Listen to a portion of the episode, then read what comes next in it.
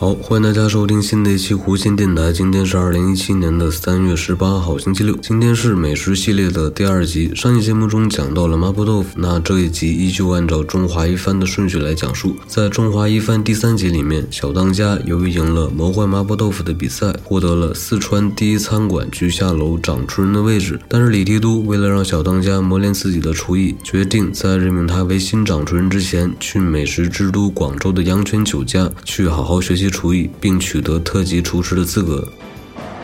叉烧还做好啊！拿三个大盘子来啊！快点啊！这里油不够了，快点拿油过来！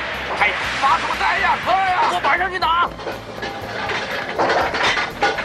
来到阳泉酒家之后，大厨吉地师傅要求小当家来炒一道青江菜，来证明自己的厨艺。青江菜不论香味、口感都好，是中华料理代表性的蔬菜。这个不论广东或四川都应该一样，一个锅子煮水，另一个锅子则空烧到起烟。先用滚水穿烫青江菜，如果不这么做，不容易炒熟。穿烫过后就准备炒。我就用四川式的重口味让大家刮目相看，迅速拌炒一下，完成。那么什么是青江菜呢？青江菜别名小棠菜、上海青。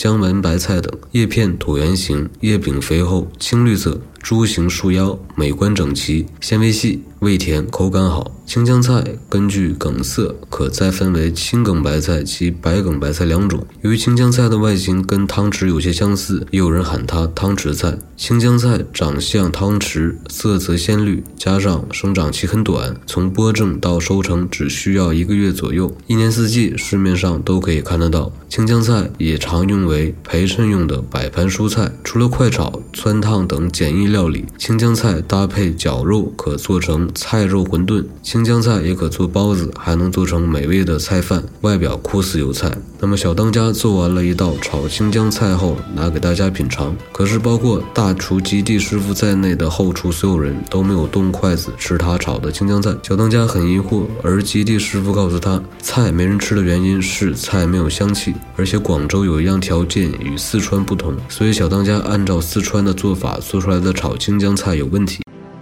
料理不是只有调味而已。呃，再说吃的人，都是从香味开始感受的。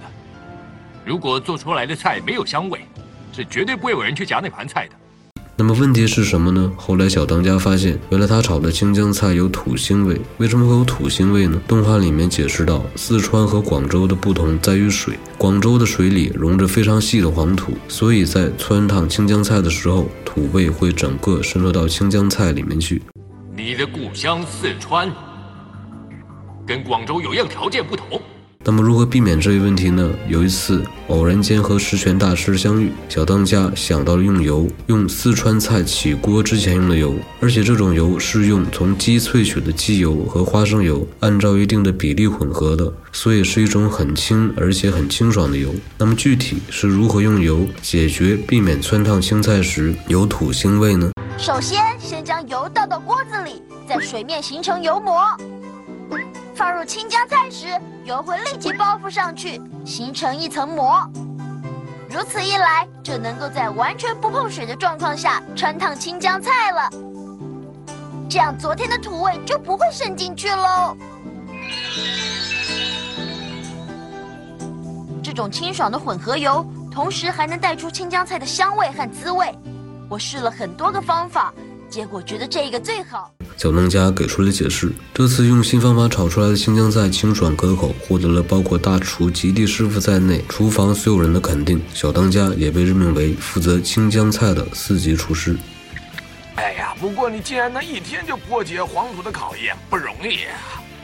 有的时候啊，整个大陆都会被黄土染成黄色；有的时候，东中国海会因为黄土而成黄海。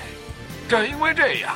这个国家的料理是一场跟水的战斗，然而所谓智者要水，只要你能体会广州泥水的奥妙，你就成功了。